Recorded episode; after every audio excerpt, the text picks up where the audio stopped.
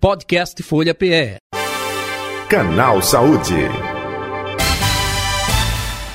Canal Saúde de hoje é uma pergunta: o fantasma da paralisia infantil está de volta? Hoje, dia 17, Dia Nacional de Vacinação e o risco da poliomielite, né? A doença erradicada aqui no nosso país desde 1989, portanto há 33 anos, não é isso? Tem risco de causar novas infecções devido à baixa cobertura vacinal. O nosso convidado de hoje é o pediatra, membro do Comitê de Imunização da Sociedade Brasileira de Pediatria, doutor Eduardo Jorge, com a gente. Doutor Eduardo, boa tarde, prazer tê-lo aqui. Seja bem-vindo ao canal Saúde da Rádio Folha. Boa tarde, Jota. É um prazer estar aqui hoje com vocês para a gente comentar esse assunto tão importante como é esse risco do retorno da poliomielite. Doutor Eduardo Jorge, onde erramos, hein? Porque o Brasil, modelo, exemplo de vacinação no mundo inteiro, é, combatendo vários tipos de doenças, a poliomielite não é diferente, e de repente começa surto aqui acolá. Onde erramos? Vamos lá. Então, essa é uma questão multifatorial. Eu digo que as vacinas são vítimas do seu próprio sucesso. Então, essa geração de pais, que hoje tem 30 anos, 25 anos, não viram pacientes com poliomielite na escola, não viram na família, assim como também sarampo e meningite. E não viram por quê? Porque os seus pais o vacinaram. Então, nós tínhamos cobertura vacinais até 2015, especificamente para pólio superior a 95%, o que dava uma tranquilidade que estávamos num caminho para erradicar essa doença, que é uma doença debilitante que dá sequela, sequelas permanentes. A partir de 2015, nós começamos um decréscimo da cobertura vacinal no Brasil, não só para pólio, para todas as outras doenças. E isso vem ocasionando este risco. E o mais grave, isso não é um fenômeno só do Brasil, é um fenômeno mundial. Para se ter uma ideia, até 2021, o ano passado, nós temos pólio presente em dois países, Afeganistão e Paquistão. Muito difícil o acesso à vacina, países que vivem guerra, dificuldade da conservação da vacina, o que, faria, o, o que fazia que esses países tivessem de dificuldade para realmente erradicar a poliomielite. Este ano, a polio já está presente, o polio vacinal, né, o polio selvagem, em 35 países do mundo, com a rede de avião, as viagens internacionais, encontrando países com cobertura como a nossa atualmente, a gente tem que chamar muito atenção. Estamos com cobertura para a segunda dose de pólio, aquele segundo reforço aos quatro anos, de menos de 60%. Então, nós caímos de cobertura de 95% para cobertura abaixo de 60%, quando se considera a segunda dose, e até as três primeiras doses do primeiro ano com dois meses, com quatro e com seis meses, está patinando nos 70%. Então, isso é um risco muito grande para toda a população, da gente estar tá, em 2022 regredindo 35 anos. É por isso que a gente faz muito este apelo à população que se conscientize deste risco, porque infelizmente ele é real. Entendo. Doutor Eduardo Jorge, é, inclusive, é, é, aqui na própria Rádio Folha divulgamos mais cedo né, a questão de pontos de vacinação aqui é, no Grande Recife, é, Paulista. Em casa em casa, né? Casa em casa, enfim, no Brasil inteiro a gente está vendo também no dia de hoje, né, é, é, localidades incentivando a vacina, a própria Fundação Bill Gates né, investirá mais de 6 bilhões é, na luta contra a questão da polio, ou seja, uma preocupação mundial. Então é importante, num momento como esse, contra-atacar como o senhor mesmo disse, é, vítima é, desse êxito, né, que é, estipamos lá em 1989, há 33 anos. Então, nada melhor do que conscientizar pais, mães, responsáveis para uma campanha, um engajamento. O, futuro do filho, né, a saúde do filho passa por aí, não passa, doutor Eduardo? Exato, Jota. E a, a, gente vê uma coisa, um comportamento muito interessante que a gente aproveita aqui a sua audiência para esclarecer. As vacinas, como qualquer remédio, elas não são isentas de eventos adversos. Entretanto, 98% desses eventos são considerados leves e transitórios. Então, hoje é uma geração que se preocupa muito mais com a dor da picada né, com a febre baixa que ele pode ter após uma vacina, do que com a proteção da doença em si. Então, passou-se essa impressão que a picadinha, que o evento adverso esperado, tradicional das vacinas, irritabilidade leve, febre baixa, que desaparece em 24 horas, fosse mais importante do que a proteção de uma doença grave, como sarampo, como a polio, como a meningite. Então, é uma percepção totalmente equivocada dos pais atuais sobre risco-benefício das vacinas. Então, aí, e eu acho que eles não, não são culpados, logicamente. Então, é fake news, é governantes que não estimulam a vacina, que plantam essas mensagens e acabam realmente confundindo a população. Perfeito. Doutor Eduardo, uh, o senhor falou agora há pouco uh, pólio vacinal e pólio selvagem. Uh, eu gostaria que o senhor explicasse. Tem diferença? Uh, existe preocupação aqui no Brasil com relação também às duas ou não? Vamos lá. E isso é um, é um assunto importante, mas vamos encarar de frente. Okay. Né? Quando a gente está com uma cobertura muito baixa de vacina, como é esse o caso atualmente do Brasil, há uma possibilidade de um caso para cada 3,2 milhões de doses. Vejam a relação. Um caso para cada 3,2 milhões de doses de uma polio vacinal. O que é isso?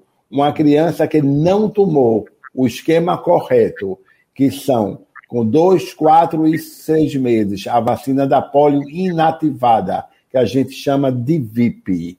Se a pessoa segue o calendário corretamente e as três primeiras doses é de VIP, da vacina inativada intramuscular e não da gotinha, esse é o esquema de rotina no Brasil.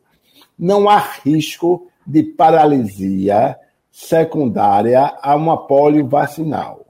Entretanto, se uma criança chega aos três anos, aos quatro anos, sem nunca ter tomado a vacina correta inicialmente, que é a vacina inativada, ela pode ter um risco, é um risco extremamente baixo, mas pode acontecer de polio associada ao vírus da polio atenuada, da vacina atenuada, da vacina da gotinha.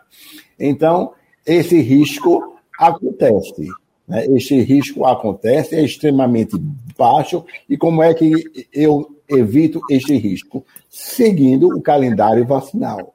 O seu filho vai tomar as três primeiras doses de polio, a vacina inativada, chamada vacina VIP, com dois, quatro, seis meses. Quando se toma as três primeiras doses corretas da vacina VIP, não há risco algum de polio pela vacina atenuada, pela vacina da gotinha. Entendi. E olha só, estamos falando uh, uh, da gotinha, o famoso Zé Gotinha, que não tem a picadinha uh, lá da, da, da, agulha, coisa nenhuma. Todo mundo adorava, né? E hoje em dia, infelizmente, acontecendo essa situação que precisa uma campanha de incentivo, de esclarecimento nesse aspecto também. Doutor Eduardo Jorge, outro detalhe que eu gostaria que o senhor passasse para o nosso ouvinte, também espectador, aqui no Brasil,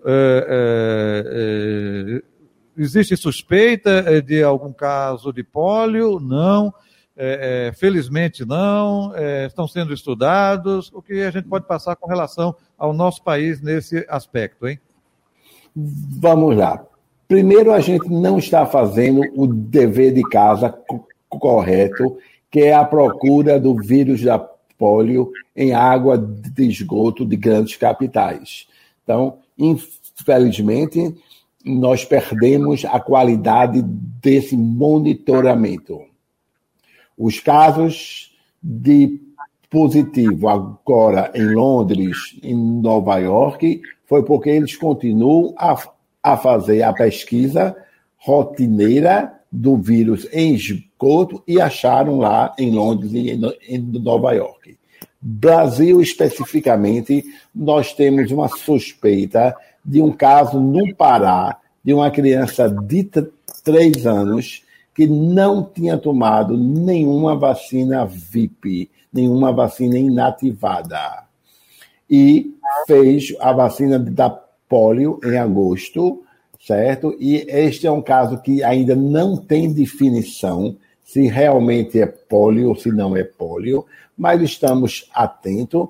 Ligou o alerta vermelho, que já estava ligado, mas reforçou, e estamos aguardando a conclusão deste caso no Pará para confirmar se este caso é polio e, se for polio, se é secundário à vacina, já que ele não tinha tomado antes as vacinas inativadas. Uma criança uhum. de três anos que chega a essa idade só tendo as vacinas do nascimento, só tendo a BCG e hepatite B.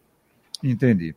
Outro detalhe também para esclarecer aos nossos espectadores e aos nossos ouvintes: é, a polio passa de pessoa para pessoa, de criança para criança, não.